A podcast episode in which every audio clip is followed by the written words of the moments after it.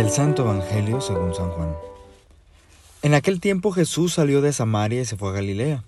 Jesús mismo había declarado que a ningún profeta se le honra en su propia patria. Cuando llegó, los galileos lo recibieron bien, porque habían visto todo lo que él había hecho en Jerusalén durante la fiesta, pues también ellos habían estado allí. Volvió entonces a Caná de Galilea, donde había convertido el agua en vino.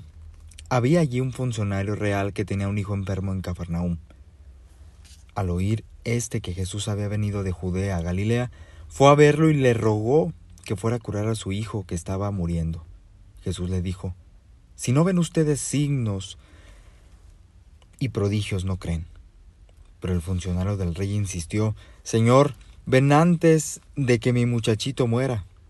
Jesús le contestó, Vete, tu hijo ya está sano. Aquel hombre creyó en la palabra de Jesús y se puso en camino. Cuando iba llegando, sus criados le salieron al encuentro para decirle que su hijo ya estaba sano. Él les preguntó a qué hora había empezado la mejoría. Le contestaron, ayer a la una de la tarde se le quitó la fiebre. El padre reconoció que a esta misma hora Jesús le había dicho, tu hijo ya está sano. Y creyó con todos los de su casa. Este fue el segundo signo que hizo Jesús al volver de Judea a Galilea. Palabra del Señor. Muy buenos días a todos, amigos y amigas, los saludo con mucho gusto. Mi nombre es Néstor Rodríguez y el día de hoy, lunes 28 de marzo, vamos a compartir juntos esta breve reflexión acerca de este pasaje del Evangelio de San Juan que hemos escuchado nosotros. El hombre, el ser humano, es alguien que aprende a través de todos los signos, de todas aquellas cuestiones que están en nuestro medio ambiente, aquellas cosas que se vuelven exteriores y visibles a nuestros ojos. Lo que podemos tocar, lo que podemos palpar, lo que podemos sentir, oler, ver. Y es a través de estos sentidos que reconocemos y de alguna manera admiramos todo lo que nos rodea. Incluso de esta forma es como podemos creer también en ocasiones en, las personas, en sus manifestaciones y todos aquellos signos que se vuelven cercanos a nosotros nos aseguran más fácil de lograr eh, entrar en nuestro convencimiento personal.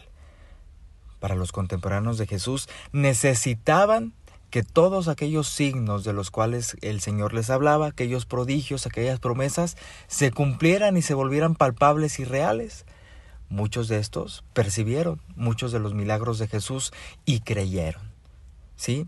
Porque aquella palabra se hizo de alguna manera obra, se realizó el milagro, se curó el enfermo, se logró el prodigio y aumentó tal vez la fe de aquellos hombres que les faltaba algo para convencerse de las palabras de Jesús.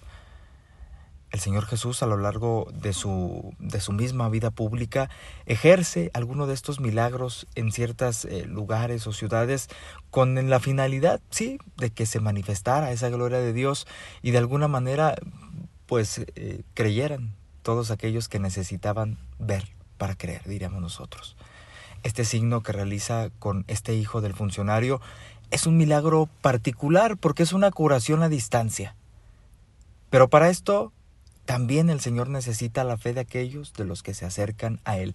Siempre para que cualquier milagro se lleve a cabo, el Señor lo único que nos pide es fe. Este hombre la tenía y la tenía aún sabiendo que no estaba presente en el lugar donde estaba su hijo.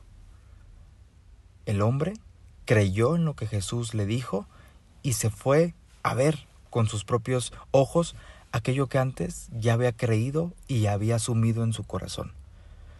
Hay tantas promesas que el Señor nos hace todos los días y que son reales, que las necesitamos creer como este hombre e ir en marcha, e ir a buscarlos, e ir a encontrarlas, ir a percibirlas y reconocer la grandeza de Dios en medio de nuestra vida.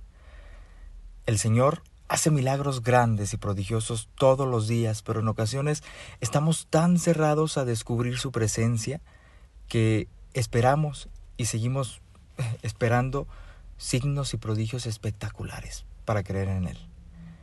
El Señor todos los días actúa, todos los días nos regala gracias, dones, milagros y oportunidades nuevas. Habrá que creer en esa palabra y ponernos en marcha para descubrir y sobre todo transmitir esa riqueza que el Señor nos ha dado. Esto fue Jesús para los millennials. Nos escuchamos. Hasta la próxima.